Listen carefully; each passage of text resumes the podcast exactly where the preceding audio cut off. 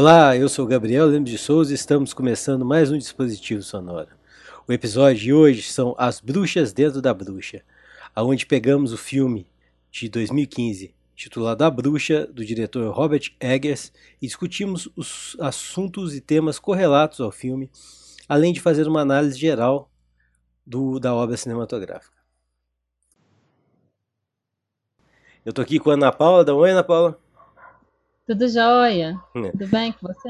E, tam, e temos um participante novo também, que é o Rafael. Rafael, eu queria que você se apresentasse, do jeito que você, você sentir melhor mesmo, falar é, quem é você, sei lá, que, se descrever um pouco para o pessoal te conhecer também. Se puder. Claro, pode deixar. É, eu sou Rafael, eu sou biólogo de formação, sou pesquisador na área do. Olha só que tema complexo, hein? Eu gosto, gosto de chamar de epistemologia política, mas isso daí eu acho que vai se desenvolver um pouquinho melhor ao longo do nosso, do nosso da nossa conversa, né? Então, eu acho que é isso. Eu faço o meu doutorado na UERJ e estou pesquisando um pouco sobre as águas minerais, ou na verdade um tanto sobre as águas minerais do sul de Minas. Você é do Rio mesmo, né? Sou do Rio de Janeiro mas é. sou de Minas Gerais por pertencimento. Legal. É, vamos entrar no assunto do programa, então. É, primeir, primeiramente, eu queria falar que ah, haverão revelações do enredo, assim. Apesar disso, que a gente vai estar abordando o filme A Bruxa aqui, então haverão revelações do enredo, mas acho que isso não prejudica tanto a experiência. É porque pelos motivos que a gente vai apresentar ao longo do programa e também por filme ser uma experiência, é uma experiência sinestésica, vamos dizer assim, e também que a gente vai abordar questões correlatas ao filme. O filme a gente está usando aqui como meio de discutir coisas que estão presentes nele, nele também, né? Então não, não será puramente uma análise cinematográfica. A gente vai debater os temas apresentados pelo filme, que, a meu ver, é o grande mérito da bruxa. É, eu queria dizer que o filme é de 2015, ele é colorido, de 93 minutos, coproduzido pelos Estados Unidos, Canadá e Reino Unido, dirigido e roteirizado por Robert Eggers. É... O que, que vocês acharam do filme? O filme Ana, por favor, você pode começar. Claro. É, uma das coisas que mais me encantou no filme As Bruxas é o modo como o Robert Eggers ele, ele trata o tema bruxa. Ele faz, como eu digo, quase uma fórmula de feitiçaria porque ele explora esse universo das bruxas, né, em New England, no século XVII, mas ele faz isso de uma forma muito instigante, muito inteligente, porque ele trabalha com a ideia da bruxa, mas a bruxa como uma metáfora, como uma ideia mesmo. E por isso que esse filme ele é tão interessante, porque existem bruxas ainda hoje, ela tem conexão com a nossa história no Ocidente, e apesar de contar a história dessa família que nós vemos no filme, o tema ou o mote, digamos, do filme, ele é o que uma bruxa pode ser. Então, é interessante a gente pensar, por exemplo, na ideia de bruxas como a escuridão, a perversidade, que existe em cada um dos personagens. Eu gosto muito desse contraste dentro do filme, porque a, personagem principal, que é Thomasin, acho, acho que não sei se é assim. É, a gente vai, a gente vai entrar, eu vou falar uma sinopse mais para frente e tal. Sim. Ela que é tratada como a bruxa, na verdade, ela é a mais pura das pessoas naquela família, né? A mais afetiva.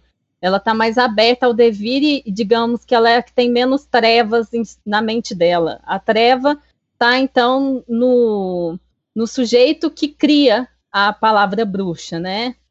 E ele me faz refletir também sobre a bruxa, digamos, interior da cultura, que é o fantasma que habita cada tempo. Então, ao longo da história nossa no Ocidente, bruxas é, foram várias coisas e várias questões, e que são esses monstros internos que habita cada ser, cada tempo, e que, de certa forma, nós, estir, nós extirpamos e externalizamos ou outrificamos, que é uma discussão que é bem antiga, na verdade, sobre questões até da divisão entre cultura e natureza, é, falo imen, a questão também do homem, do outro, né, que ele aborda também umas questões muito importantes e muito sensíveis sobre o patriarcado, o despertar da sexualidade feminina, a influência da religiosidade também, essa semântica do pecado,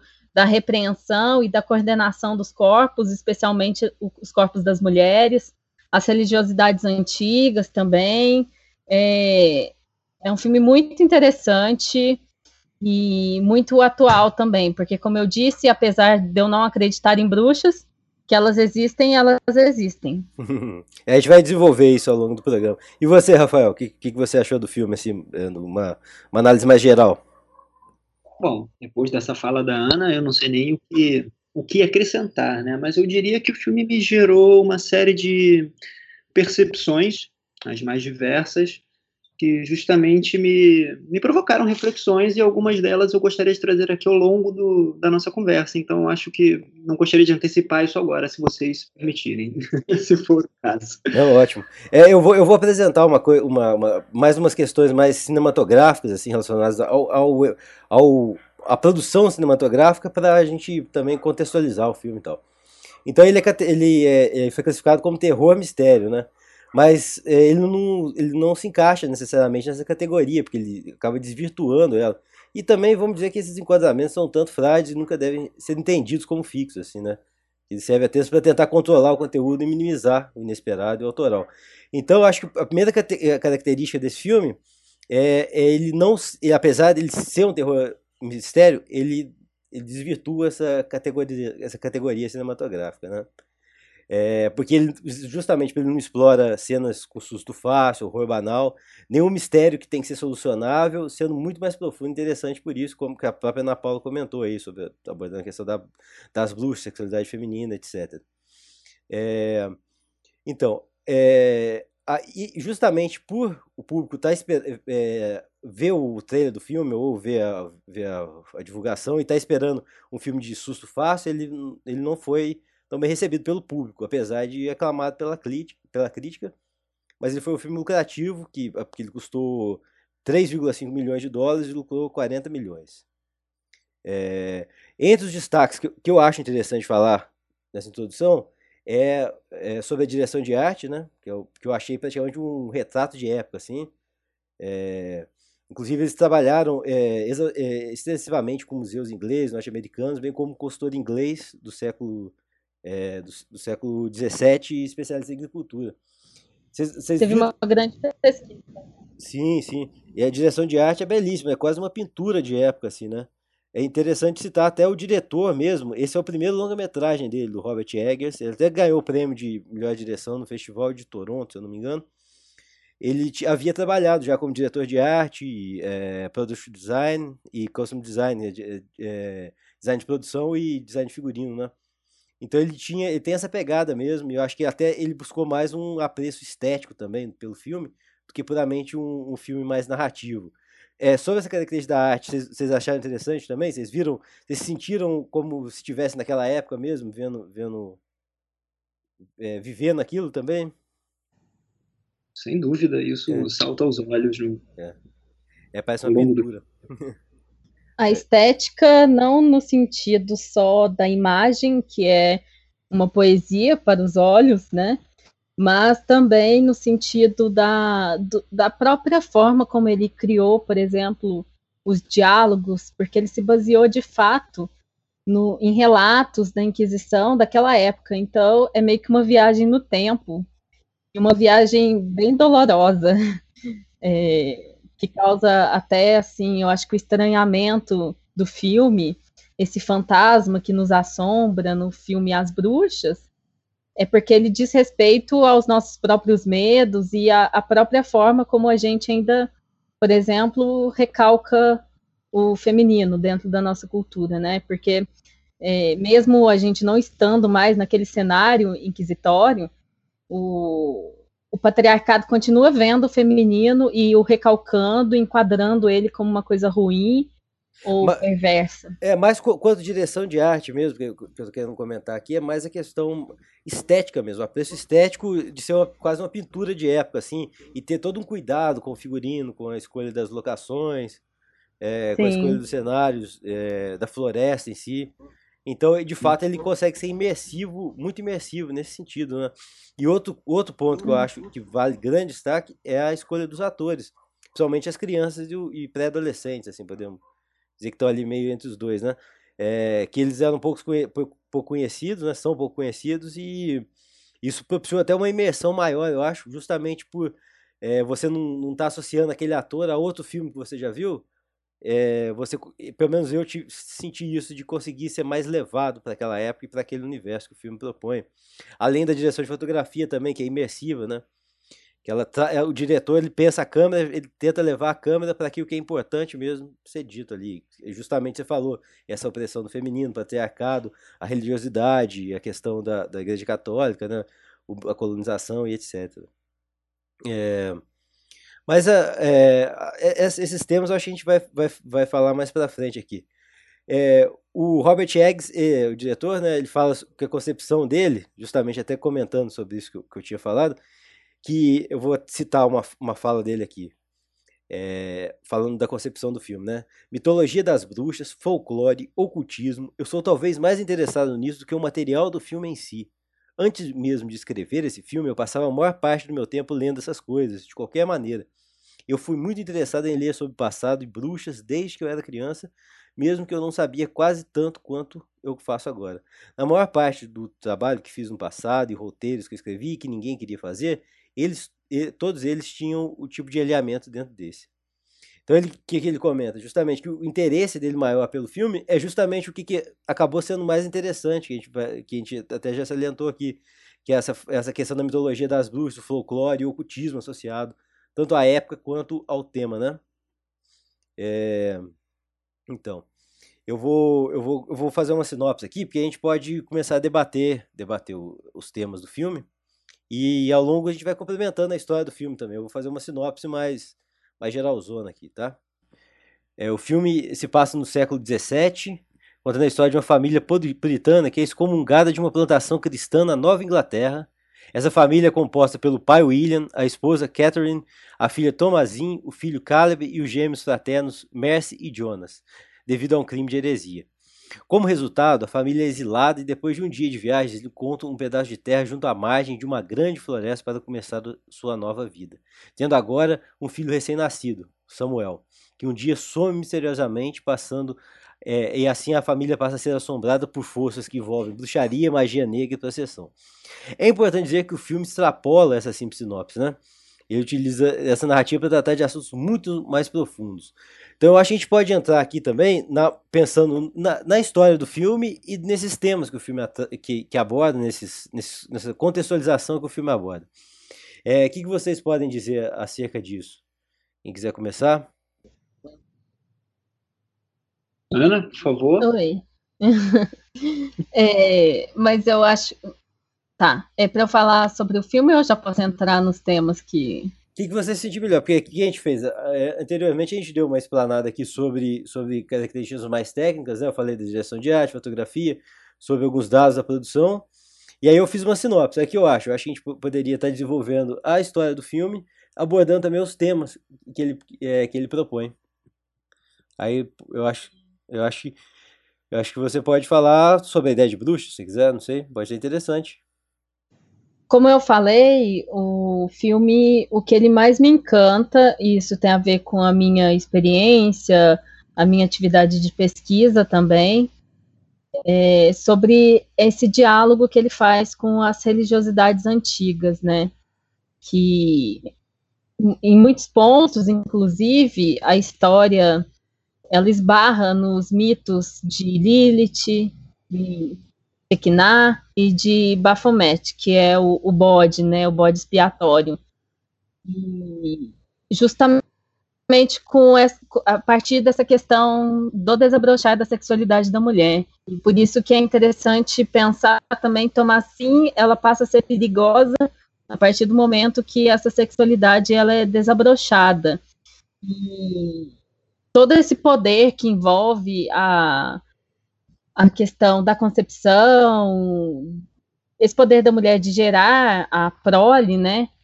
Ela tem bastante relação com a origem do patriarcado e a mudança do modo de vivência patrístico para um modo de vivência patriarcal. Então, esse papel discursivo dos mitos religiosos, a confissão como esse ato de submissão, né? Porque o que, é a confissão? É você incutir no outro a tua própria verdade. É quando o sujeito que fala, é, é interlocutor daquela fala, ele é também o sujeito que ouve. E a gente vê também a referência à maçã e várias questões que que representa essa afronta do paganismo ao catolicismo nessa sociedade onde o mitos ele exercia tanto poder. É, é, é, interessante a gente é, só falar aqui que justamente o filho recém-nascido de Samuel ele some é, um dia e, eles, e começa um questionamento: ah, acha que é, o Samuel foi para o céu se ele foi batizado? É, e depois você vai ver na religiosidade da família que, que eles vão sempre questionando se os pecados dele que, tão, que, que estão acarretando é, a situação da falta de, de alimento, que eles, eles passam por uma, uma certa dificuldade para conseguir alimento, e por, por, uma série de fatores que vai acontecendo ao longo da história, certo? Posso falar uma, uma coisa que me chamou bastante atenção, que tem bastante a ver com isso? É, eu tenho um artigo que eu trabalho justamente com esse jogo de linguagem do mitos e do logos. É baseado no, eu, eu, eu utilizo essa, esse jogo de linguagens, eu pego emprestado da Karen Armstrong, daquele livro Em Nome de Deus. O, o que, que acontece? É, é muito interessante a gente pensar que o mitos ele surge para explicar o inexplicável. É, tudo aquilo que o logos ou o, a linguagem cotidiana ele não pode alcançar, o mitos vem nessa esfera para ressignificar alguma experiência. Por exemplo, você mencionou o sumiço do bebê. É. O que é o logos? Ah, o que é logos? Então, eu vou, vou chegar nesse ponto. O que acontece? Como você explica que uma criança inocente ela pode, por exemplo, igual aconteceu, morrer? Né? É, essa dor da existência em relação aos pais, à família, é, como que a gente explica aquilo que não tem explicação? Então, o, o mitos, ele surge para é, se referir a esses valores, a essas significações que acontecem enquanto experiência no universo, que dizem respeito a uma maneira de ser, né, e uma maneira de viver no mundo, onde não, não se explica, e o Logos, ele é tudo aquilo que tem uma relação com as aplicações práticas, né? Ah, o que acontece?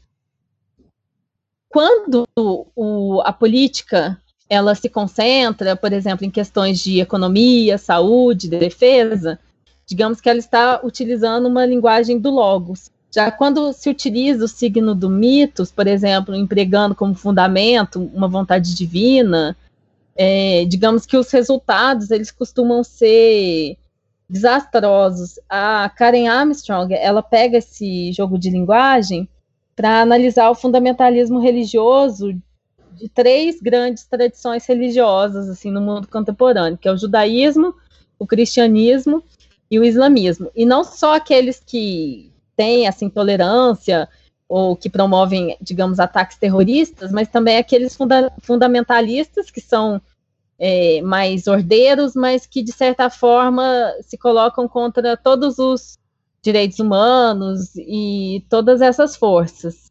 E, e, e o que acontece? Quando esse bebê ele some, eles utilizam a figura da bruxa para explicar o inexplicável, né? Para ressignificar essa dor da existência que tem a ver com aquilo que não, não se pode explicar. E o, isso tem a ver também com a semântica da religiosidade, que é, dialogada no, fi, no filme, né? Só que a gente vai entrar nessa questão, eu acho que daqui a pouco.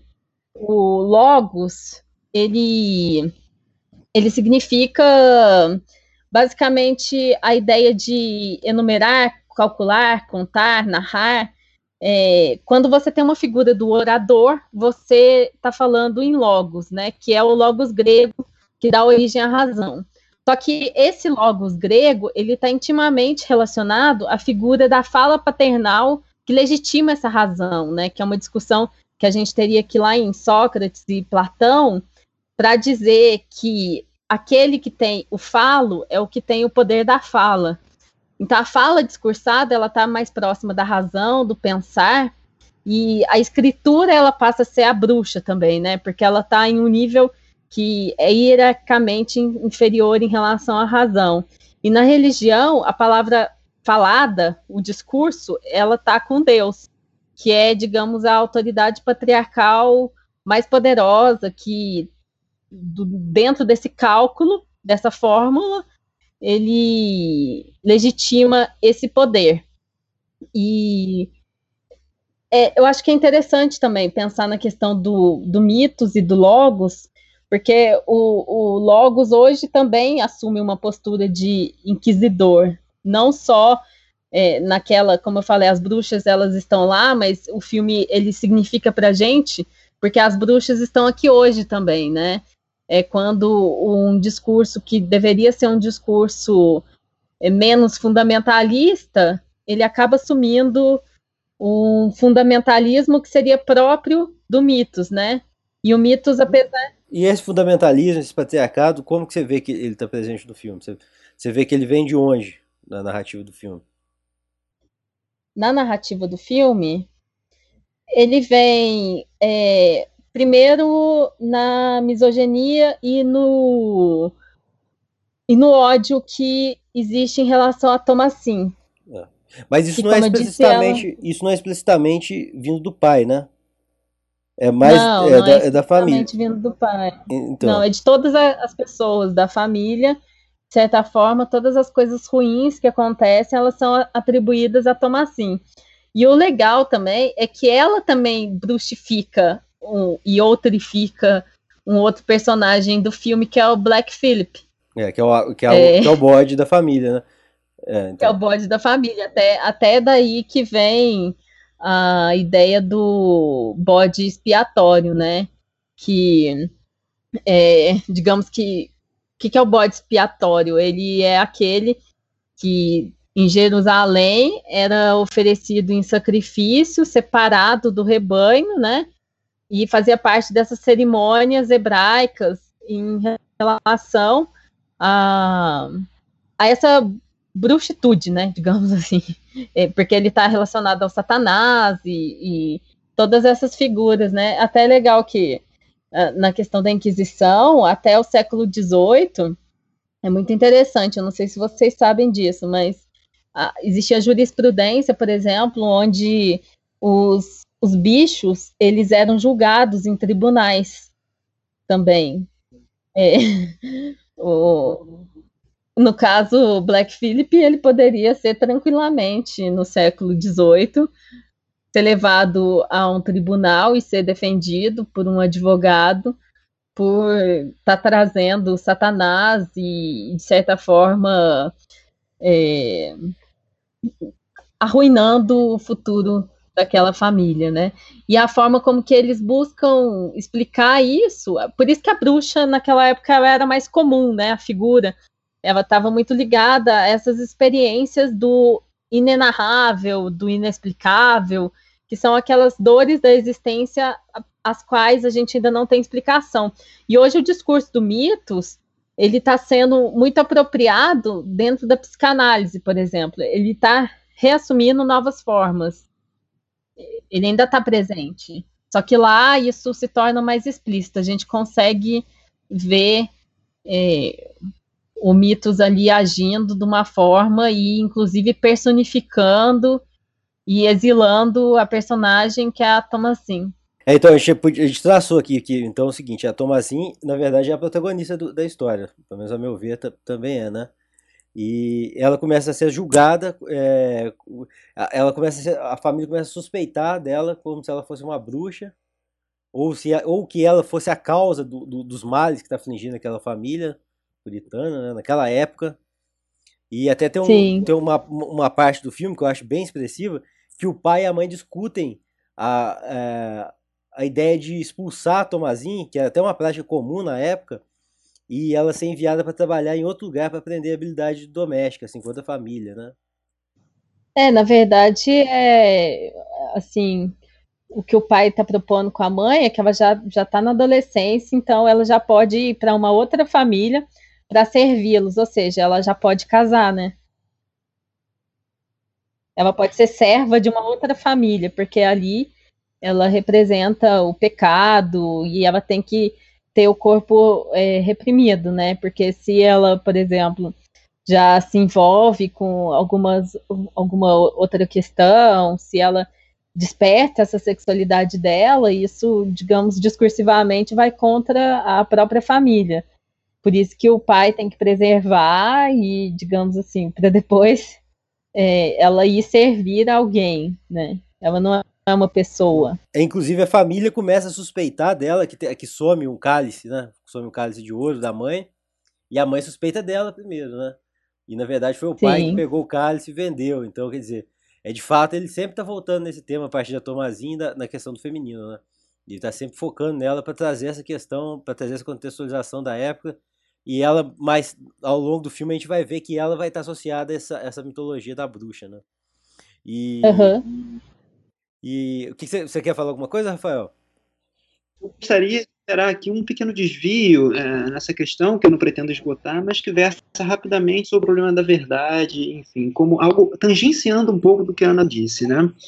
É, me salta um pouco claro que há em curso um fenômeno que não é inédito e cujo aparecimento não me cabe precisar, mas que ele é caracterizamente cortante. Mas o que seria esse fenômeno, né?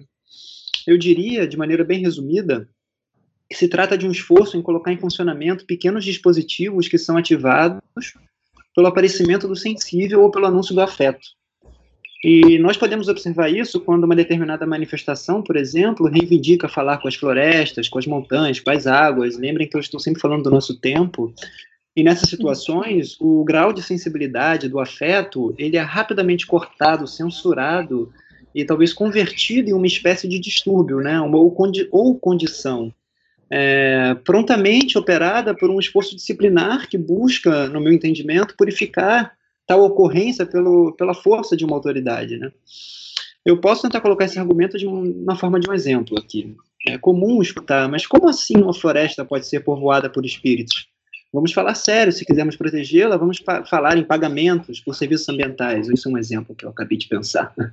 Uhum. Então, sensível o afeto, e aqui eu resumo de maneira um pouco antecipada, é rapidamente transformado em cinzas pela iluminação de toda aquela parafernália de conceitos que, ainda que bem intencionados, não nos parecem dizer muita coisa, né?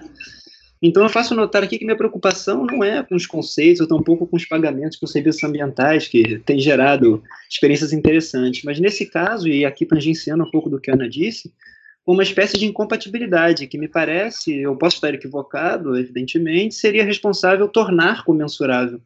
Esse esforço de tornar comensurável, pode ser que aí, nesse esforço, esteja o, aquilo que uma filósofa belga chamada Isabelle Stenger designa como vetor de devires, isto é, diagnóstico, criação e resistência. E talvez a cada vez mais comentada cosmopolítica talvez encontre um, um lugar por aí. Então eu acho que, enfim, se isso faz algum sentido no que eu disse, eu acho que tangencia de alguma forma o que a Ana estava trazendo, mas não sei se, se foi o caso. Espero ter sido bem sucedido nisso. Ai, sim, bastante. Até porque a, a bruxaria, ela tem a ver com as histórias de resistência, né? Sim. A gente pensar na ideia de bruxaria e também pensando agora, digamos que bebendo da mesma fonte que o autor, que o diretor do filme bebeu, né? Que é a questão da bruxa enquanto uma ideia, enquanto uma metáfora. Eu queria perguntar para vocês se vocês acham, por exemplo, que a, a, essas chamas da Inquisição ainda estão acesas. Faz sentido a gente falar em Inquisição hoje? O que, que vocês acham? Bom, eu, eu, eu acho que se você quiser usar como metáfora para explicar alguma coisa, acho que talvez sim. Agora, no sentido literal, eu acho que não. Sim. É eu acho que, no meu caso, a reflexão que eu propus, eu acho que tangencia um pouco é, perto dessa pergunta e talvez retornar naquele, naquele pensamento seria, seria uma repetição desnecessária para quem nos ouve.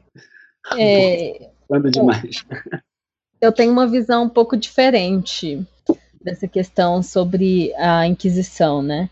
Porque uh, digamos que até hoje nós continuamos queimando as bruxas, né? A gente queima e coloca na fogueirinha simbólica, mas a gente ainda continua queimando. Eu até falei isso num outro programa aqui no, no dispositivo sonoro, acho que sobre o Bolsonaro. Uma das notícias que mais me chocou no ano passado foi quando a filósofa feminista, a Judith Butler, Butler ela veio em 7 de novembro no Sesc Pompeia e reuniram várias pessoas vários manifestantes no lugar onde ela iria estar palestrando e queimaram uma boneca que simbolizava a sua figura, né? É, em frente ao, ao Sesc e ao, aos gritos loucos, né? De queimem as, queimem as bruxas, né? Queima, e queimaram de fato essa boneca simbolizando essa filósofa. Então, assim, no Brasil, em 2018, é meio que uma grande loucura, mas a gente pode pensar que ela reúne todas as características para ser a bruxa e para ser queimada ainda nessas chamas da Inquisição, né? Porque ela é, além de feminista, ela é lésbica, ela é judia, ela é ativista e é teórica também, né? Eu acho que, de certa forma, todas as mulheres que pensam diferente dessa matriz heteronormativa ainda são queimadas até hoje, né? Que são bruxas simbólicas, mas mulheres, né? também né? é, não reais. Não só mulheres, é. mas de uma forma é, ainda preponderante, especialmente quando a gente está falando no Brasil, né? E eu posso dar vários exemplos para vocês de que essas bruxas simbólicas e reais, elas continuam sendo queimadas em pequenas fogueirinhas simbólicas. E esse evento ele me chocou muito, porque assim, fizeram um abaixo assinado. Até no dia do evento tinha acho que cerca de 350 mil pessoas pedindo banimento da, Judith, da Judith Butler. Uhum. É, parece que assim é uma encenação esdrúxula, né, dos nossos fundamentalismos do nosso dia a dia. E eu gosto muito de falar isso, mas nós ainda somos vergonhosamente medievais, né? Sim. É, eu acho que da Inquisição, no sentido mais da, do, do, da essa perseguição ao feminino, que eu discordo. Que eu acho que isso é uma perseguição ideológica, no caso. Né? É, é, é, uma, é uma perseguição em relação à posição que uma pessoa tem ao mundo, não necessariamente ela é mulher ou homem. Aí nesse ponto eu, eu discordo um pouco, mas são visões, né? Ah, no Brasil, eu falei é, de alguns exemplos, né? A gente tem, por exemplo, a proibição do aborto. A proibição do aborto, ela de certa forma é, ainda é uma bruxaria, né? Ela é colocada como uma bruxaria e ainda se trata de uma política de Estado, né? É uma forma de controlar os corpos, um modo de dominação epistêmico. E a, então, assim, ela é uma política de Estado, para falar como Foucault, um, uma forma de biopoder que controla os corpos das mulheres, né? A gente tem também vários projetos de lei recentes, por exemplo, é, dificultação do procedimento abortivo em caso de violência sexual, que era um caso que eu estava estudando bastante, é, PL 5069 de 2013, que dificulta, e mesmo em caso de aborto, é, mesmo em caso de violência sexual, o aborto a questão da cura gay também, a gente tem criminalização da homofobia, resistência a essa criminalização, né? É, a própria conceituação da família dentro dessa matriz heteronormativa, imunidade penal dos líderes religiosos, a eliminação total né, de diretrizes educacionais que, diz, que dizem respeito a essa ideologia de gênero e vários outros exemplos ainda, não necessariamente contra a mulher, mas contra todos aqueles que se colocam contra é, essa heteronormatividade e que, de certa forma, transitam entre esses espaços simbólicos. Então, é, porque no medievo, o que, que eram as bruxas? eram as mulheres que abortavam, eram as mulheres metidas a médicas, as curandeiras, as pensantes, né? Todas aquelas que, de certa forma, ameaçavam o poder do falos, digamos assim. Até tem uma leitura muito interessante é, da, da estética da bruxa, né? É, uma leitura, na verdade, é, é freudiana. Porque o que, que é pensa na estética da vassoura, por exemplo. O que que, o que, que significa vassoura? A vassoura, na verdade, é um, um símbolo contra, é um contra-símbolo ao símbolo fálico do poder, que é o, o pênis ereto como uma força ativa. É, e, e, faz muito sentido isso, porque de certa forma as bruxas eram todas aquelas que ameaçavam esse poder patriarcal né, que de certa forma é, pensavam diferente, estavam fora da caixinha. Então, é, não só contra as mulheres hoje, mas eu acho que faz muito sentido a gente pensar na, na caça às bruxas como uma política, primeiro, de Estado, e enquanto uma política de Estado, uma forma pela qual, pela, pela qual o poder, de certa forma, controla os corpos, né? usando um nome aí que faz sentido pro. vai fazer bastante sentido para o Rafael, e uma biopolítica para a gente dizer e pensar como Foucault, né? E, e, e na, no caso do, do, da bruxa aqui, a, a Tomazin, é, como que você enxerga, você vê ela dentro desse contexto aí que você acabou de falar?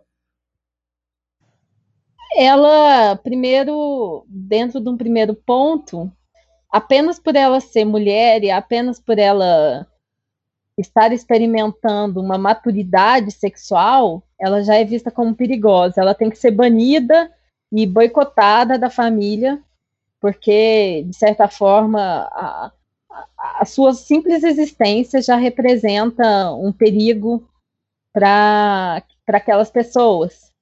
É, todas as formas de demonização e de todos os mitos que vão buscar uma figura externa para, retomando aqui o que eu estava falando, explicar o inexplicável, direcionam para a figura da Thomasin. E como eu falei, é muito instigante pensar isso e a forma como o filme retrata, porque ela é a bruxa no filme, né? Sendo que, na verdade, a, as trevas, a escuridão, estavam apenas dentro da cabeça de cada um dos personagens a partir do momento em que ela é bruxificada. E ela é a mais pura de todas aquelas pessoas. Inclusive, tem uma frase muito interessante no filme, que ela demonstra um afeto, não me recordo se ela fala, ah, te amo, pai, alguma coisa assim. É, pelo irmão e... dela demonstra também, né? Sim, é, porque a bruxa tá no olho do outro. A bruxa não tá dentro das próprias pessoas, né? É. E tem o contraponto do Caleb, que é o irmão um pouco mais novo que ela, que, que depois vai acontecer uma coisa com ele também. Ele tem, o filme insinua como, como se ele tivesse é, desenvolvendo interesse sexual pela irmã mais velha, pela Tomazina. É, eu, eu, não, eu não sei se, se isso ficou claro também. Então, isso acho que reforça essa tese tua, de, dela, da maturidade sexual que ela atingiu ali, ser uma ameaça, né? Quase assim, pro filho, pro Caleb, que é o homem, né? O, o, o homem mais velho e tal. E aí é, é melhor esconder ela, mandar ela embora, do que ela continuar naquela família, né?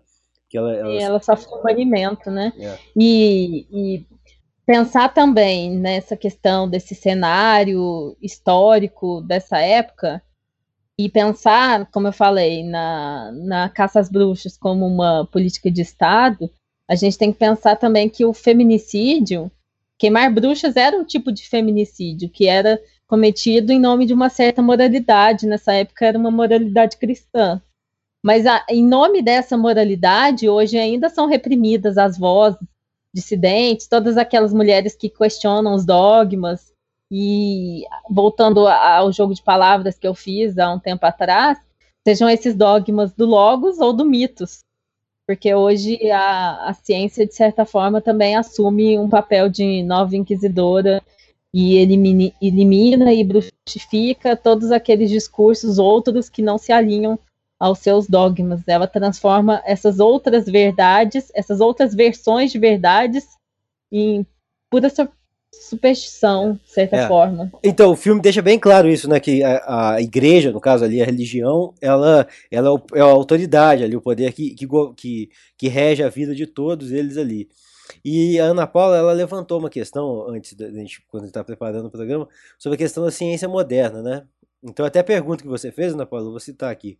Podemos dizer que hoje a ciência moderna cumpre de forma até contrária à época da Inquisição, na qual Logos era o discurso a ser estipado e eliminado, o papel de inquisidora, tratando como bruxas todo, todos os discursos que não se alinham aos seus dogmas. Você pode desenvolver isso um pouco para a gente? Você quer começar, Rafael? Eu começo. Bom, eu poderia falar de maneira um pouco tá. breve a respeito disso, se certo. e tiverem novamente a paciência. É, não, fica à vontade, Mas... Rafael. Pode, pode entrar, falar na hora que você quiser. Ótimo. É, eu diria, de maneira um pouco precipitada, que a invenção das ciências modernas ela passa por uma rica rede de relacionamentos que foi prematuramente reportada. Então, se é seguro afirmar que a ascensão da ciência, e aqui eu falo de uma ciência com C maiúsculo, ela se deu por uma série de purificações, a Ana acho que colocou isso de maneira muito, muito clara, hoje, é, uma novidade parece urgir a retomada dessas conexões. E, e como eu falei anteriormente, é, eu estou sempre tentando falar do nosso tempo, tá? E que novidade é essa que nos apresenta hoje? É, eu gostaria de dizer que essa novidade não é uma reflexão minha, evidentemente, é muito inspirada nos, nos escritos, sobretudo os mais recentes do filósofo Bruno Latour, é, que é a entrada da Terra. E o que eu pretendo dizer com isso? É o seguinte, que me parece que com a entrada da Terra nessas questões, sobretudo políticas, é, os pilares sobre os quais se ergueram as promessas do progresso, da razão, do mercado, isso é, os pilares da, da sociedade e da natureza, e se nós quisermos forçar um pouco, trazer um pouco para aquilo que já foi conversado, os pilares homem e natureza estão se desvanecendo na orla do mar, já que a Ana tocou no Foucault, enquanto se misturam ao beijo das ondas. Né? Então é uma mistura, portanto, que as purificações encontram alguma dificuldade em esconder. E talvez, e como eu falei do nosso tempo, o antropoceno, essa complicada e perigosa alcunha pela qual é caracterizado o atual estágio de crise ecológica que estamos vivendo, seja uma dúvida acusação da Terra, né, do aparecimento do homem, e seria preciso verificar que homem é esse, que antropos é esse que inaugura o termo, e igualmente o seu possível desaparecimento. Mas seria antecipado e irresponsável afirmar, né? Daí esse talvez. Sim. É, uma coisa que é interessante, eu não sei se a gente vai tocar nesse ponto, mas a, a caça às bruxas, né? Ela teve o ápice nos séculos 16 e 17, onde a gente já estava tendo uma queda nas relações feudais e estava surgindo uma nova mercantilização na Europa. E é muito legal você pensar isso a partir do roteiro e a partir do, do feminino, porque as mulheres elas não foram queimadas em nome desse passado obscuro. Elas foram mortas, como eu disse, especialmente o, o período onde a caça às bruxas experimentou uma maior ascensão é, numa época de futuro, né? Digamos assim, uma época de mudança. É, por que, que eu estou levantando essa questão?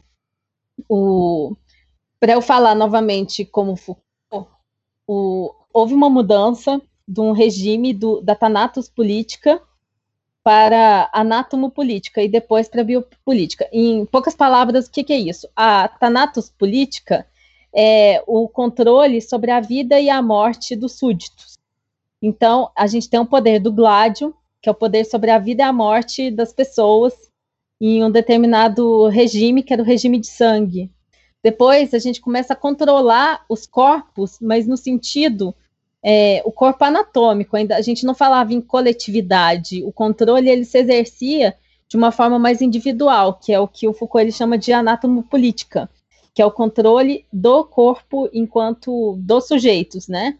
E depois a gente começa uma forma que é a forma da biopolítica, que é o controle dos corpos coletivos, onde a gente não tem mais o controle sobre a vida e a morte, onde começa a surgir o direito e, de certa forma, a, as pessoas, as instituições, elas passam a questionar essa forma de poder do soberano e a forma que surge esse poder, ele muda de face e surge a biopolítica, que é o controle não mais sobre a vida e a morte, mas o controle sobre a vida dessas pessoas. Então, por que, que a caça às bruxas ela experimentou uma ascensão muito grande nessa época onde justamente estava havendo uma queda nas relações feudais?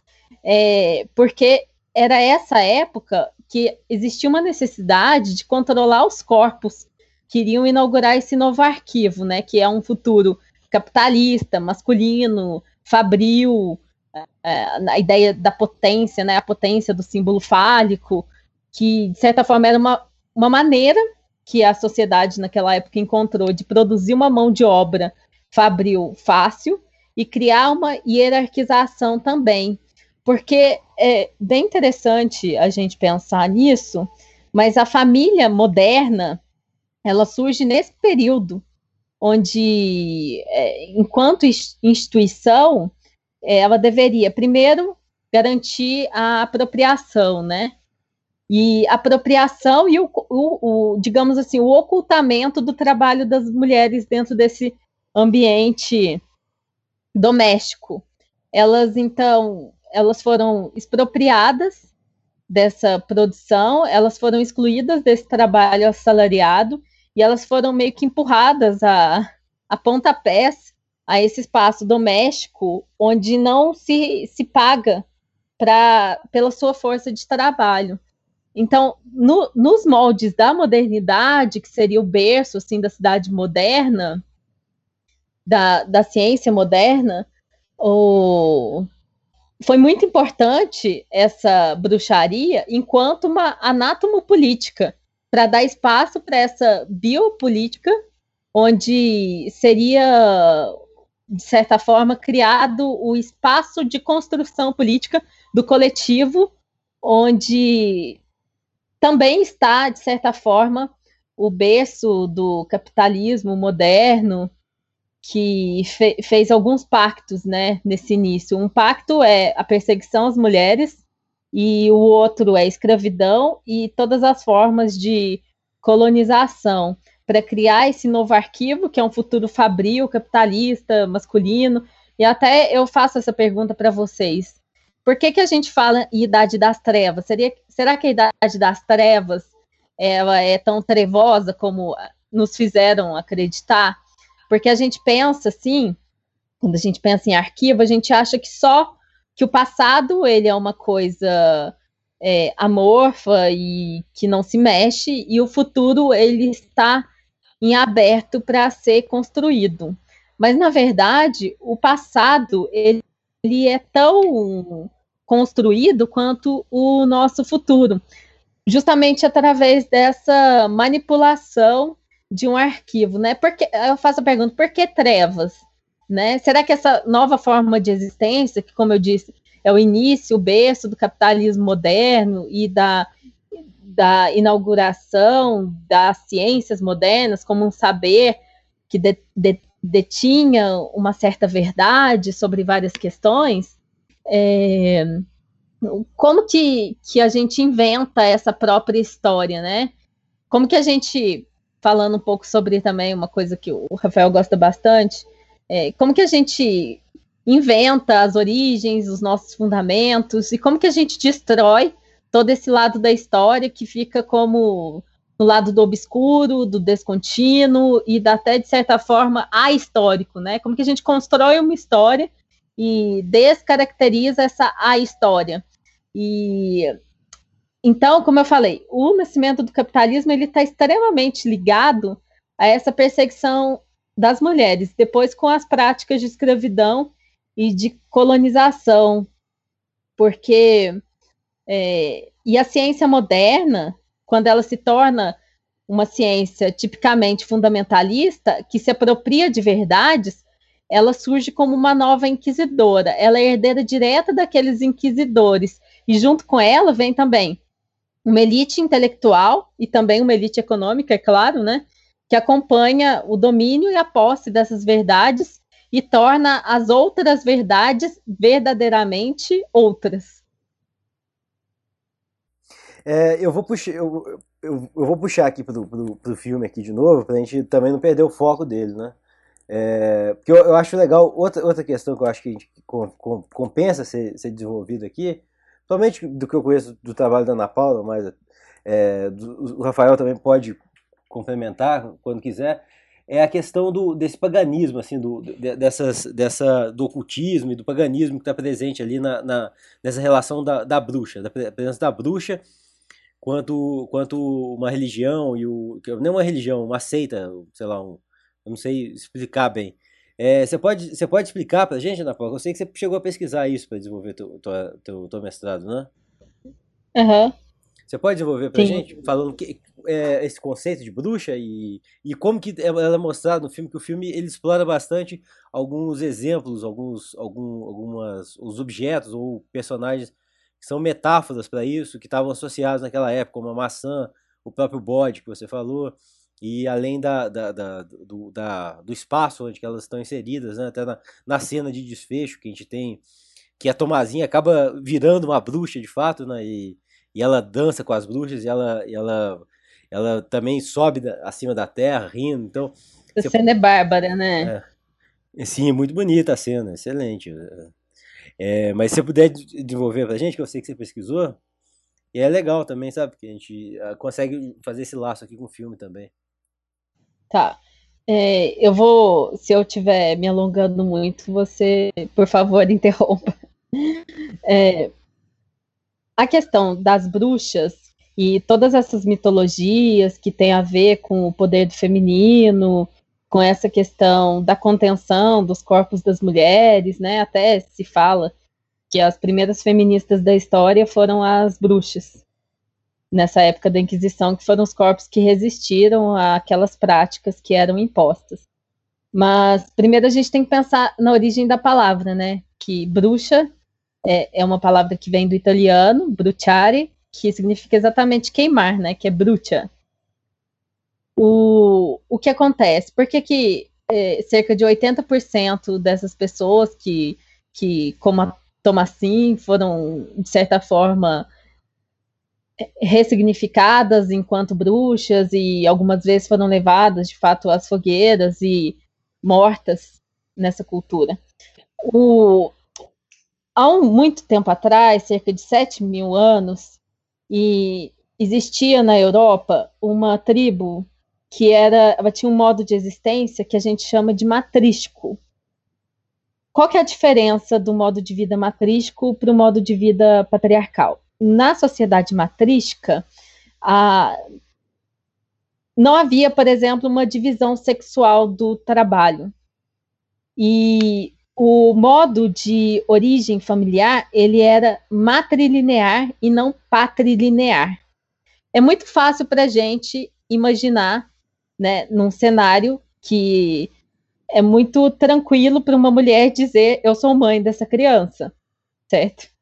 Mas para o pai não não se aplica a mesma lógica. Então o que aconteceu dentro dessa tribo matrística, um, umas pessoas, um certo número de pessoas, foi em direção ao leste europeu, acompanhando o movimento das manadas. A partir do momento em que eles entenderam, como eu falei, não foi um ato intencional ou, ou perverso dessas pessoas, apenas um modo, uma mudança de, de configuração de sentido que aconteceu nessa sociedade a partir do momento que eles entendem que seria mais interessante, ao invés de seguir o movimento das manadas, cercear o movimento delas, houve uma mudança no psíquico, no afetivo e no simbólico dessa comunidade que passou a valorizar a apropriação.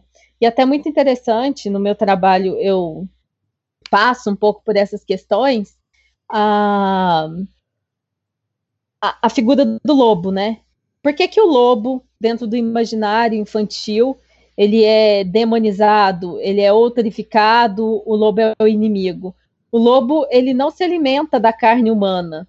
Ele, na verdade, ele é comensal dos humanos. Ele se alimenta da, do mesmo alimento que os humanos nessa época se alimentavam. Então, quando ele cerceia o movimento dessas manadas, o lobo passa a ser o inimigo, porque ele passa a representar o perigo a segurança e a propriedade daquele senhor que nessa época ainda não era um patriarca, ele era um pastor. Então, o patriarcado ele surge primeiro como um modo de vida pastoril. E pela lógica reiterada da apropriação, da ótica do inimigo, eles passam a valorizar a segurança. O que acontece? É, dentro des, desses povos matrísticos, a vida e a morte eram vistos como o mesmo processo, como algo contínuo. E como eles começaram a valorizar a posse, a propriedade, a, a família surge como uma forma de você garantir e assegurar essa propriedade, né? Os povos eles deixam de ser nômades e se tornam sedentários. O, o corpo da mulher ele passa a ter que ser recalcado. Por quê? Lembra que eu falei que na sociedade matrística o, havia uma linhagem, uma sucessão familiar que era matrilinear? A partir desse momento, com a sociedade pastoril, ele se torna patrilinear, ou seja, a linhagem não é mais a mãe, mas o pai. Como que o pai ele consegue garantir que a sua prole efetivamente é sua? Pela contenção, da mesma forma como foi feita com as manadas, a contenção do corpo da mulher. Então, é o corpo da mulher que sofre esse recalca recalcamento, porque é a única forma com que o pai ele pode garantir que os filhos são efetivamente seus. Até, assim, eu poderia falar um pouco sobre o casamento, é, que é, Levi Strauss, ele fala uma coisa bem interessante, né? A noiva, ela representa a, a é, é, é, o ato pelo qual você transforma um inimigo em amigo é, ela, ela faz essa troca simbólica, ela se, ela se dá como um instrumento de troca entre dois clãs patrilineares, através da qual você transforma o não parente em parente e fortalece esses atos. Então tem tudo a ver com a sexualidade e no filme isso fica muito claro, porque, como eu falei, primeiro a questão do sangue, né? Até tem uma cena mais pro final do filme que a Thomasin tá junto com os gêmeos dentro da sala e a gente vê um sangue escorrendo, a gente não sabe se é o sangue da menstruação, que sempre também foi colocada como uma coisa perigosa para essa sociedade patriarcal. E também a gente não sabe exatamente, né, se veio do bode realmente que estava se alimentando ali do sangue, que é essa personificação da sexualidade da Thomasin que passa a ser vista como perigosa. Aí o que acontece? Quando esses povos que, que eram matrísticos e se tornaram pastoris e depois se tornaram patriarcais, eles retornam para a Europa, de onde eles vieram, eles encontraram aqueles povos matrísticos que ainda tinham essa ideia é, de ver a terra como uma grande mãe, né? Até eram, eram sociedades agricultoras a, a própria ideia, por exemplo, de uma planta ser jogada num solo tem a ver com essa fertilidade, a fertilização da vida. E por isso que a Deus nessa época era deusa, né? Não existia ainda esse domínio da verdade. Quando eles retornam, eles já tinham essa essa semântica da guerra, eles simplesmente destroem esses povos matrísticos e matam os homens e se apropriam dessas mulheres. E essas mulheres são as bruxas, e até hoje a, a gente vê essas práticas se repetindo. Por exemplo, quando a gente pensa na biologia do amor materno, né? Na maternidade, a gente vive um conflito muito forte que é a passagem de uma infância tipicamente matrística para uma fase adulta patriarcal, onde o lobo é o lobo, o homem é o lobo do homem, né? Aí a gente já volta à figura do lobo. E o, o cachorro também é muito interessante, né? Porque ele é, ele é o lobo ao mesmo tempo que a sua antítese.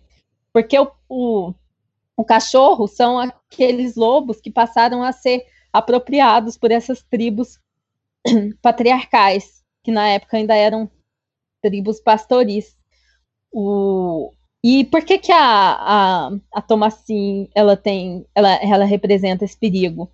Porque ela está desabrochando a sua sexualidade, ela está passando por uma fase de menstruação, onde ela pode vir a se tornar potencialmente uma mãe, né?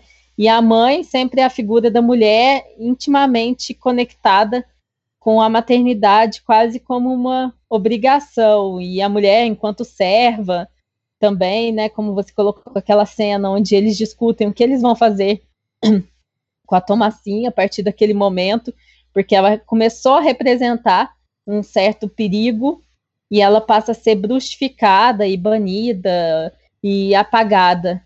É. Só, só, só, só, dar um complemento aqui em relação ao filme também, né?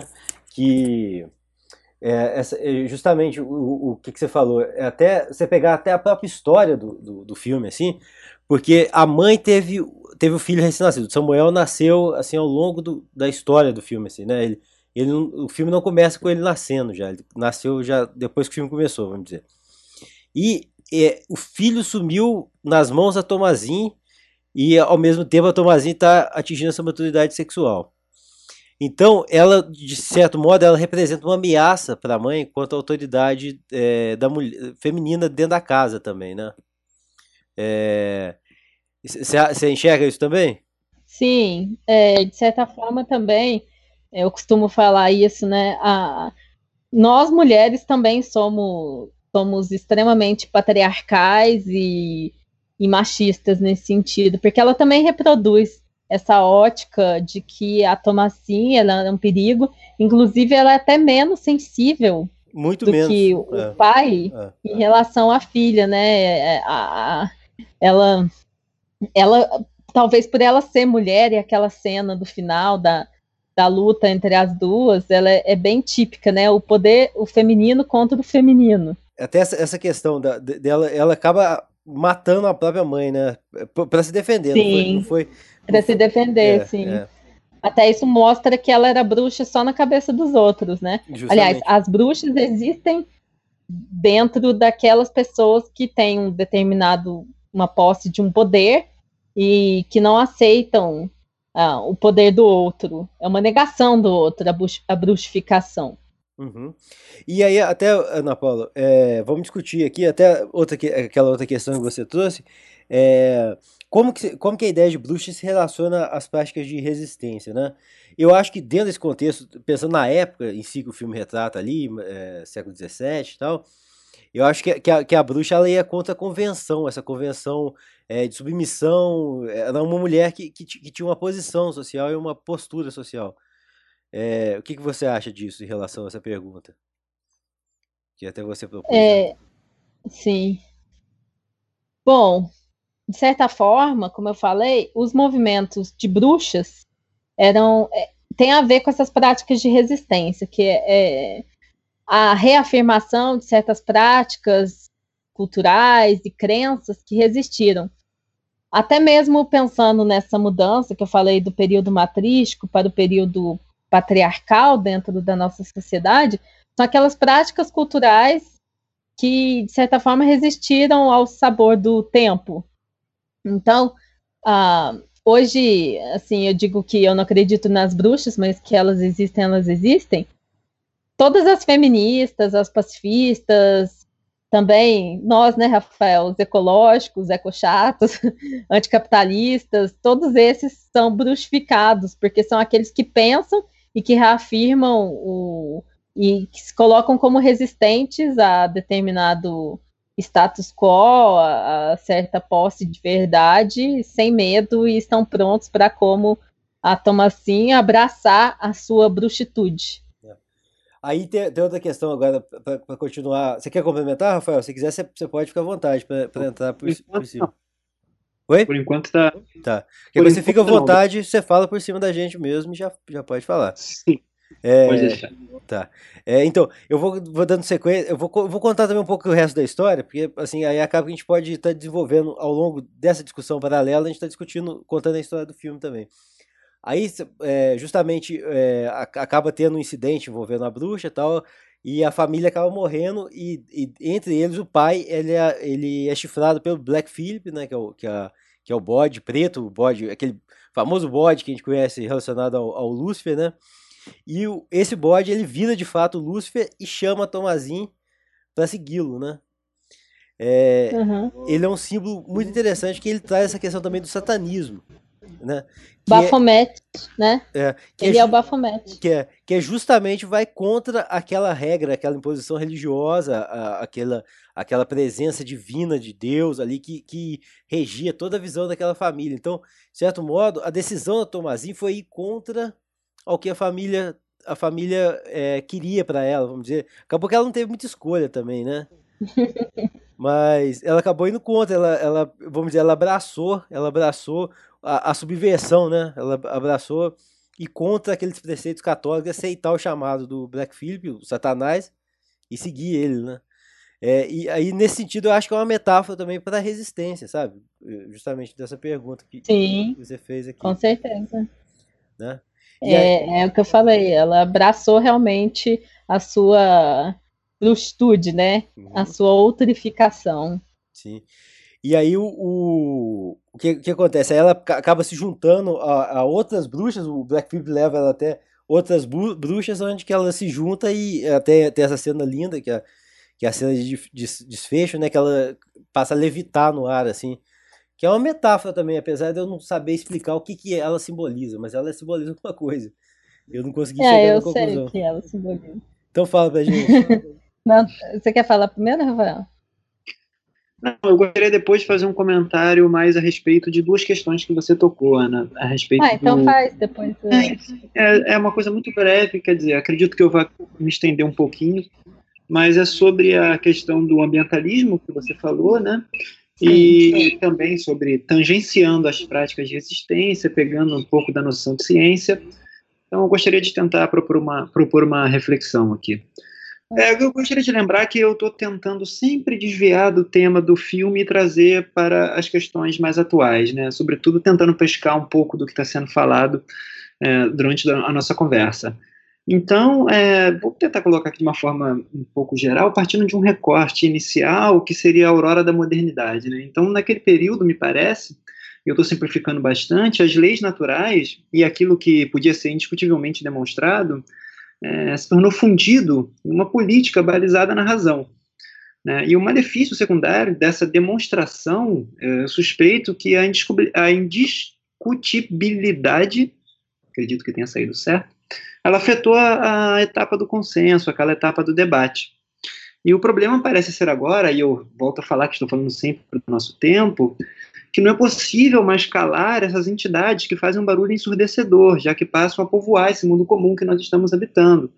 É, eu vou tentar transformar isso aí num, num, num exemplo menos complicado, para tentar fazê-los entender um pouco melhor. O próprio movimento ambientalista, ele ganhou motivação quando Rachel Carson ela identificou uma possível relação com um pesticida e o silenciamento primaveril dos pássaros.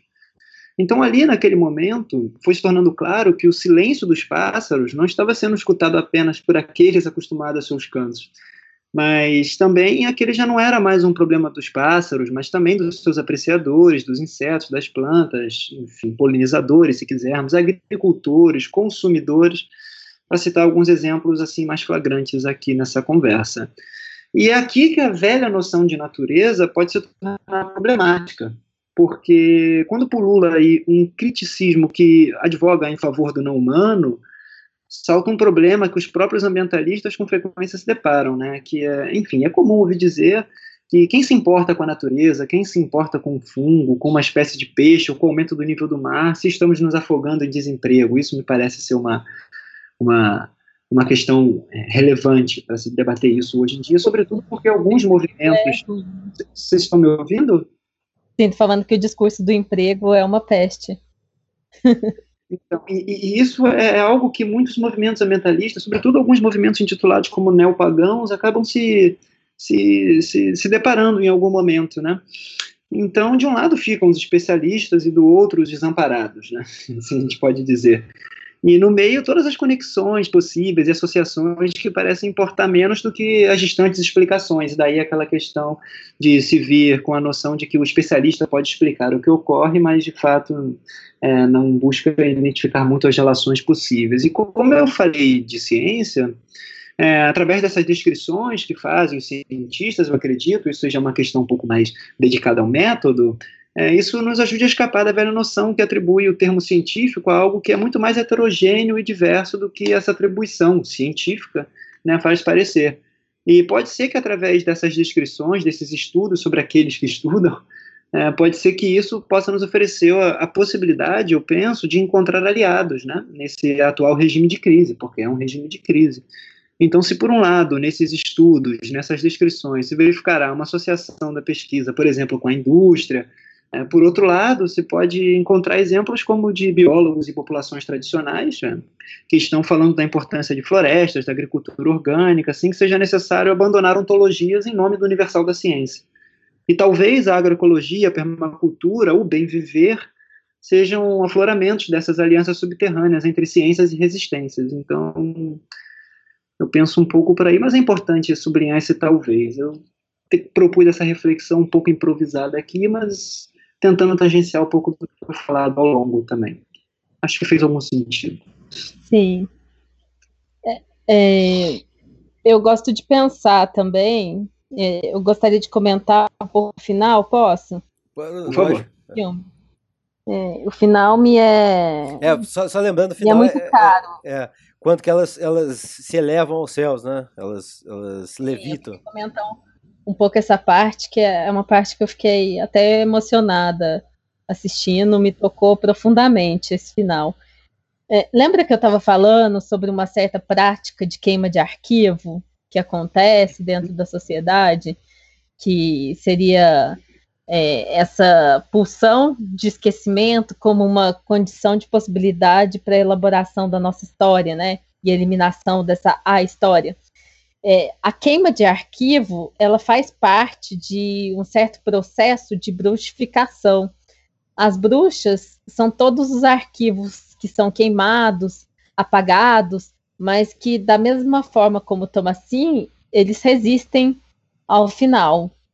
Então, a gente tem que pensar em, em e nas bruxarias no dia de hoje, né? A gente lembrar sempre desses nossos antepassados, dessas mulheres que foram queimadas vivas, e o quanto nós continuamos queimando vivos nesse simbólico daqueles que pensam diferente da gente como eu falei, essas mulheres que eram mortas, né, e esse círculo tem a ver com isso, o círculo do final, elas foram mortas porque elas não se enquadravam nos dogmas da Igreja Católica. Elas se tornaram bodes expiatórios. E lembrando aqui, como eu falei do bode expiatório, né, o bode expiatório, eles se juntam no final, porque o bode expiatório era a Thomasin e o bode expiatório dela era o Black Philip. E no final, no momento onde ela se junta ao Black Philip, ela aceita a sua própria bruxitude. Ela abraça o presente que o Black Philip está oferecendo e, inclusive, ela chega a verbalizar e conversar com ele.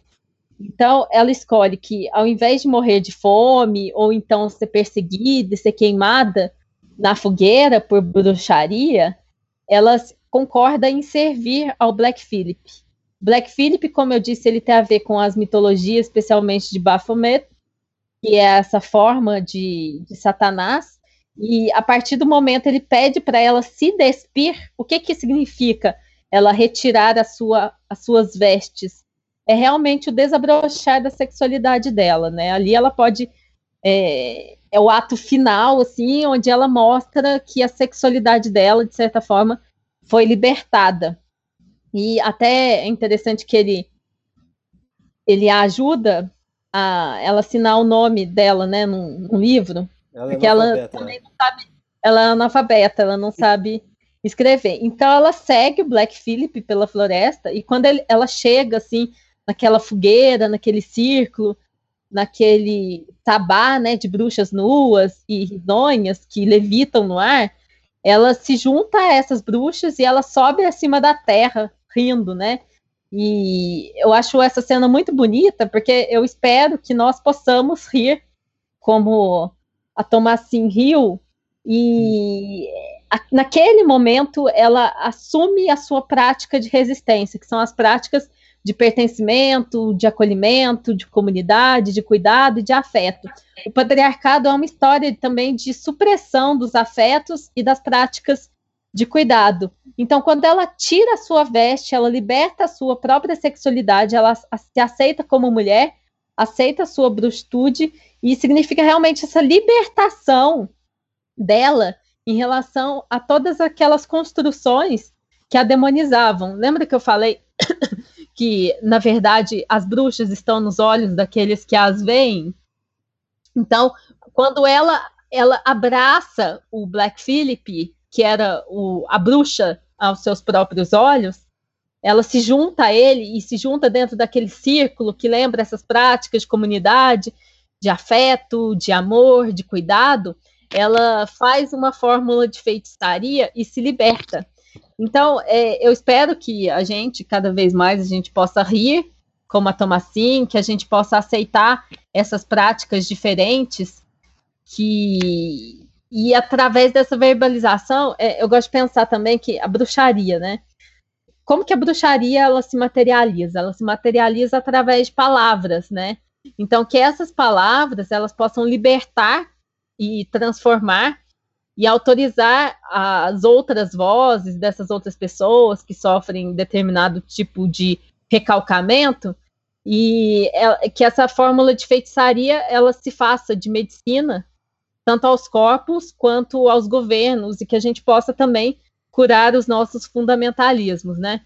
É, pegando um gancho na fala do Rafael, digamos assim, fertilizar a ciência, né? Como se a gente estivesse de cima de um voo de uma vassoura e a gente pudesse ressuscitar esse comunitarismo através de novas práticas políticas que retomem a, as práticas matrísticas de amor, de cuidado e de afeto e que Tomassim, de certa forma, libertou naquele momento ao, ao se cercar por aquela fogueira junto com um coven de bruxas nuas, né?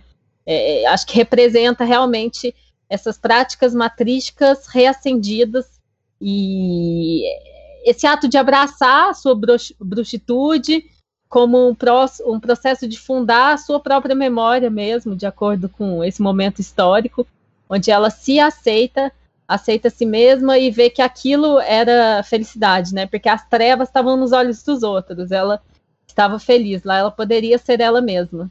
Sim, eu acho, eu acho que até, eu acho que até acho que a gente conseguiu chegar numa conclusão aqui é, do que, que seria a bruxa é, associada ao filme, que eu acho que é justamente a sexualidade feminina, talvez, né? Eu acho que esse é o símbolo maior da bruxa ali, talvez. Tanto porque o, o, até a relação da, que eu acho que faltou a gente abordar um pouco aqui, que eu vou só fazer um breve comentário, é do Caleb, que é o, que é o irmão um pouco mais novo que ela, ele um dia ele acaba sendo sendo enfeitiçado pela bruxa que habita a floresta é, limítrofe a, a, a, onde que eles moram lá. E quando ele retorna ele acaba é, estando muito muito doente e acaba é, é sol, soltando uma maçã da boca né, e, e, morrendo na sequência. E um pouco antes como eu comentei é, teve, teve uma questão dele do, do, diretor propor como se houvesse ali uma ideia de, de atração sexual do cara pela irmã mais velha que é a Tomazin. Então eu acho que esse ato dele expulsar essa, essa, é, essa, essa maçã e morrer na sequência, eu acho que metaforiza isso um pouco também, sabe? Essa questão da, da sexualidade feminina e dessa atração que acabou despertando nele, no Caleb. É, Sim. Eu acho que eu, só isso que eu achei que faltou comentar aqui. E... É verdade, é bem legal esse contraste entre ela e o irmão, né? E também a, a maçã também remetendo aos mitos de Adão e Eva. É, do, do, pecado, então, justamente ali. Semântica do pecado. É, da confissão, do né? controle né? dos corpos. É. E do conhecimento também, né? Que pode estar associado também na árvore do conhecimento. É, agora, já caminhando para o final aqui, é, vocês gostariam de fazer algum comentário? É, acho que faltou alguma é, coisa. Eu, eu, gostaria de trazer uma reflexão, é, justamente como eu havia falado, é, tentando trazer um pouco do que já foi debatido, para uma reflexão acerca de, um, de uma questão que eu acho muito importante para se debater isso e como isso poderia se, se inserir é, sobre o que se pode chamar como esse avanço desse conservadorismo radical. Eu gostaria de saber se é possível, se vocês conseguem estabelecer algum tipo de, de relação com isso. Eu, eu acho que sim, eu acho, eu acho que, que é possível criar um paralelo assim. É, esse campo, vamos dizer, esse filme, né? Esse é o que a gente acabou discutindo aqui. Mas eu acho que sim, a resistência da, da Tomazin é, nesse sentido ali no filme, ele pode ser usado como metáfora para uma resistência da, desse conservadorismo, desse radicalismo que está habitando o Brasil atual. Né? E você, Ana Paula? É, que é uma, é uma prática muito funesta, né? Até é, nesse artigo que eu trabalho com a ideia do mito, do logos, eu falo justamente isso. É, o mitos seria natural que a partir do momento em que a, a ciência, e agora, para falar como o Rafael um pouco, a ciência com C minúsculo, quando é, ela começa a, a desvendar e explicar determinados fenômenos da natureza que não eram explicados, né, uh, no passado, ela, ela tem um potencial de liberdade, até porque a ciência, e eu trabalho um pouco com isso também, a ciência com C minúsculo, ela é uma prática matrística dentro do patriarcado. Então, também é uma prática de resistência. Só que esse fundamentalismo, o que é o fundamentalismo? Hoje a política nossa é extremamente fundamentalista, não apenas pela mistura ou confluência entre esses discursos religiosos e políticos, mas também como eu falei, a partir do momento em que a, a, o logos ele faz o que o mitos faz, ele se apropria de uma verdade, ele fundamentaliza determinados aspectos de verdades como os únicos e os verdadeiros e os legítimos. Por exemplo, eu estava falando sobre aqui no caso o, o projeto de lei, lembra que eu mencionei uhum. sobre a, a dificuldade a dificultação dos procedimentos abortivos, uhum. é, nesse projeto é proposto, inclu, é proposta, inclusive, a, pris, a prisão da, dos profissionais da área da saúde que fazem esse abortamento e, e, e dificulta o exame do corpo de delito, o boletim. Então, o que, que, é isso? É um controle do corpo da mulher, né? É essa perpetuação dessa demonização do feminino. E todas essas políticas e práticas públicas que se relacionam a esses fundamentalismos, num Estado que eu digo aqui e deveria ser laico, né? Uh, por exemplo, a própria permanência do, do, a, do aborto como uma. da criminalização do aborto, né? Aqui no Brasil, cerca de um milhão de mulheres elas fazem, se submetem em clínicas clandestinas ao aborto e muitas e muitas são mortas, né? Porque o aborto e normalmente é uma prática também, é uma é uma prática de um racismo, né, no sentido de Foucault, porque as mulheres que morrem em procedimentos abortivos são normalmente as pobres, né? As que não têm acesso a uma clínica. Então, todo esse fundamentalismo tem a ver com a posse, o domínio da verdade e a assunção de uma epistemologia única, uma certa hipocrisia ou radicalização, que é o que o patriarcado faz, né? O domínio da verdade, a posse dessas verdades e que, é, que é ocorre justamente quando logos, a ciência com C minúscula, ela se torna uma ciência com C maiúscula e se torna a nova inquisidora. Eu acho também, principalmente, a questão do radicalismo também ali no filme que está mais explícito é a questão da religiosidade, da, da, do poder da igreja, né, que, que, fa, que, que acaba influenciando tanto a família, mais num modo mais literal, assim, e ocasiona todos os incidentes que levam à morte da família inteira, tirando de lado um pouco essa metáfora do filme e levando mais para o lado mais pragmático, assim. E você, e você Rafa, é, responde então... sua pergunta. Não, é porque assim, é, a minha, a minha conexão com isso, é, pelo menos com essa pergunta, ela passa muito pela questão ecológica. Então, eu gostaria de escutar a opinião de vocês justamente para inspirar um pouco das minhas reflexões, né? É, eu penso que é uma questão muito importante e eu gostaria de propor aqui uma leitura um pouquinho diferente, não que esteja destoando do que foi falado por vocês, mas trazendo para as questões ecológicas, para a noção de ecologia política, sobretudo por considerar que existe aqueles movimentos que eu havia comentado muito brevemente, chamados neopagãos, que de alguma maneira acabam é, flertando com essas questões do ambientalismo, enfim, do ativismo né, ecológico. Então, e trazendo um pouco também com essa relação com o fundamentalismo, né, ou, ou perdão, não com o fundamentalismo, mas com esse conservadorismo que tem se espraiado de maneira talvez muito perigosa. Então, eu posso propor uma reflexão aqui breve, que seria mais ou menos assim. É, bom, como eu falei para vocês, que a Terra entra na política e ela não entra sozinha. Eu falei que ela entra com uma série de entidades, enfim, algum, alguns movimentos estão, de alguma maneira, é, aliados a isso, e a, isso seria preciso investigar cada caso. Mas a situação se parece muito complicada para mim, porque se, por um lado, se tornar global é, tem se mostrado impossível, ou pelo menos assim que a crise ecológica parece urgir, tudo bem? Vocês conseguem entender mais ou menos esse argumento? É. Estão me escutando? Sim, sim. Sim, estamos te ouvindo. Pode continuar. Estou refletindo. Se, se, tornar global tem se mostrado impossível, e a crise ecológica, como eu tinha falado antes, ela, ela acusa, urge isso, por outro lado, não parece mais haver lugar para todos, né, todas essas entidades que batem a porta, nos diminutos espaços evocados nesses diversos chauvinismos que estão é, pululando. Né? Então já é comum ouvir falar sobre a crescente, grama de, a crescente gama de refugiados humanos e não humanos, e aqui eu falo como a bióloga, talvez filósofa, não sei se ela é filósofa de formação ou bióloga, tá, a dona Haraway, e essa é uma situação nova e me parece que os lados envolvidos, eles não possuem projetos compatíveis com essa nova situação. E pode ser que eles até já saibam que é, essa incompatibilidade existe. E, enfim, talvez a crise da representatividade acabe passando por aí.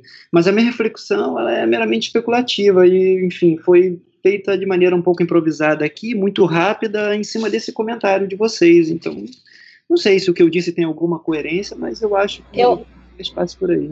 Eu acho que tem tudo a ver uma coisa com a outra, né? Porque é, isso que você coloca, e eu gosto muito dessa palavra também como cosmopolítica, ela tem a ver com essas novas maneiras de, de praticar a ciência, de pensar, de existir e, de certa forma, também uh, digamos que seria esse conflito entre esses mundos, né? Como que a gente pode aliar esses mundos possíveis, né? É, e de certa forma resistir a essas práticas capitalistas, onde o, o mundo ele pode ser habitado por várias culturas e vários agentes humanos e não humanos que passam a integrar essa cosmopolítica e evocar um, um presente comum entre todos nós, né? E isso, para mim, tem tudo a ver com as práticas de comunidade que são típicas dessas fórmulas de feitiçaria. Talvez o movimento ecológico ele tenha também essa fórmula de, feiti de feitiçaria que possa reconstruir um projeto de bruxas, né?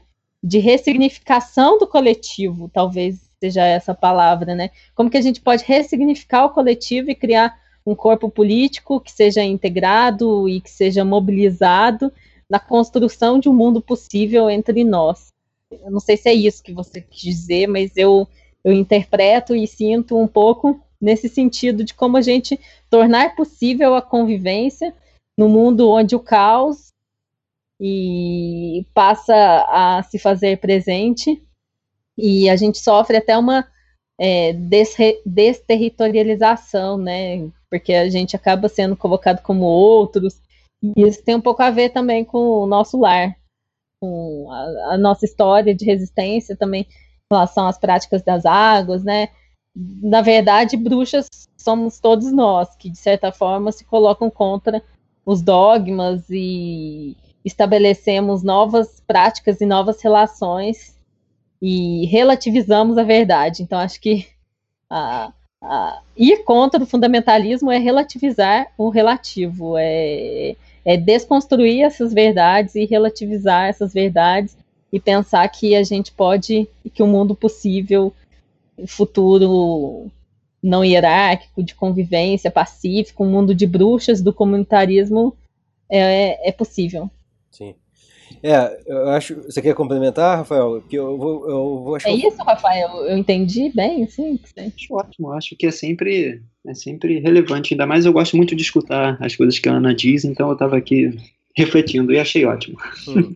É bom. Eu acho que é um filme realmente que vale, vale é indicado para todo mundo, apesar se, se alguém ouviu até aqui e não assistiu o filme, de fato já está sabendo bastante do filme. E... Já demos todos os spoilers. É. E, e, é, de fato, um filme interessantíssimo. A gente conseguiu é, levantar tantas questões aqui, tão, tão diversas e tão, e tão amplas, né? Um filme que provoca esse tipo de discussão e consegue levar essa reflexão, em si, para mim, já é uma, uma grande obra. E aí eu queria é, terminar por aqui mesmo. Se vocês gostariam de falar, ter uma palavra final, fazer um comentário final, sei lá, deixar uma mensagem, qualquer coisa parecida? Bom, eu, eu, gostaria aqui de, pelo menos, trazer uma pequena reflexão, porque nós falamos muito de resistência, né? Mas muitas vezes acaba se caindo num, num, num perigo, que é a noção de criar alguma fórmula, né? Para que se possa replicar em todo tipo de resistência. E isso me gera uma dupla preocupação, né? seja no âmbito prescritivo quanto na esfera do engajamento. Então, vou tentar colocar isso de maneira bastante resumida, é que me parece que apelar para uma forma, para conduzir resistências, por isso uma preocupação que eu gostaria de encerrar aqui, é algo perigosamente próximo de uma política balizada na razão, aquilo que a gente veio conversando desde o início. Algo como tornar a política, de fato, científica, com C maiúsculo, né? Então, novamente, nós caímos nas armadilhas que podem culminar em situações muito graves. E, mas isso não corresponde de forma alguma, sobretudo pelo que nós conversamos aqui, e aqui eu falo um pouco mais da minha experiência, não corresponde violentar a função do intelectual, do pesquisador, do cientista, mas ao contrário, de reforçá-la, né? Já que, para falar como o Bruno Latour, estudar é fazer política no sentido de reunir, nos, não no sentido de reunir e não de conduzir aquilo que compõe o mundo comum. Então, é nesse sentido que o intelectual pode dedicar-se menos às prescrições do que às descrições. Então, trazer à tona aquilo que é vulgarmente denominado como outros possíveis, né, a potência das resistências. Nesse sentido, não seria prudente, no meu ver, é, negligenciar a emergência dessas técnicas de tempos mastigados, já que a Ana comentou isso em algum momento, onde o tempo parece deixar de correr do passado para o futuro. Então, um dos vícios associado a noção de modernidade é que ela prediz um afastamento daquilo que é considerado arcaico, ultrapassado, contraprodutivo, primitivo. É aqui que me parece bastante importante ser reticente quanto aos argumentos dos tecnofílicos, que dizem que a técnica futuramente dará conta dos problemas do presente, quanto dos tecnófobos, que perigosamente evocam um retorno a um passado que é inexistente. Então, esse desejo de retorno, inclusive, já vou me afastando dos tecnófobos, mas não do perigo, está presente nessas frequentes reterritorializações conservadoras de subjetividade, para falar como Félix Guattari, que são reterritorializações que, de maneira geral, evocam um retorno ao que supostamente haveria de puro, prodigioso, mas que fora contaminado pelas misturas. É aí, nesse cenário indefinido, que as resistências, talvez, vão encontrar importantes desafios e também, talvez, é aí que se possa pensar em novos laços para criar outros nós.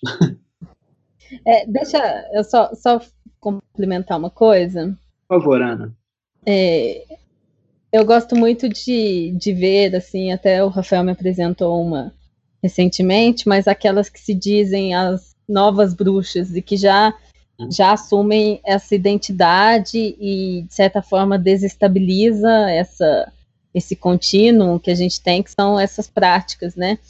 É, é muito legal que todas elas elas colocam a atividade de bruxaria como estar juntas ou rir juntas. É um, uma coisa que me salta aos olhos e que me causa esse interesse indisfarçável assim por essas práticas é justamente essas formas de construir no coletivo, né? Que que a, as práticas de bruxaria elas têm a ver com essa questão de experimentação do coletivo, de reativação do corpo, de, de rir com os outros, né? De viver e evocar esse mundo possível como algo capaz de ser construído. Quando não existe um fundamentalismo, né? Quando a gente pode, é, de certa forma, aceitar ou, verdades outras e esses corpos outros que não necessariamente são os nossos. Então, tem a ver com as práticas de sociabilidade que a gente tem que pensar e construir novos projetos e práticas de resistência no sentido de desenfeitiçar o, as práticas atuais, né? Quer dizer, desfundamentalizar, porque também não adianta querer assumir e assumir colocando mais um novo fundamentalismo, né? Como como donos de uma única verdade. Então, eu espero cada vez mais que a gente possa, como a Tomassim, se juntar a esse sabá e reinventar as práticas de construção do coletivo e fertilizar a ciência, fertilizar os governos, os corpos, a, as nossas fórmulas de existência, retomando e, e instaurando dentro dessas práticas patriarcais, né, as práticas e reativando essas práticas matrísticas, né, do afeto, que eu acho que é uma coisa que, que faz muita diferença para mim, que faz bastante sentido, é, de reinventar mundos possíveis outros e, e um mundo que é um mundo incomum, né, que tem a ver com as práticas de bruxaria, do qual todos nós que resistimos somos de alguma forma herdeiros também.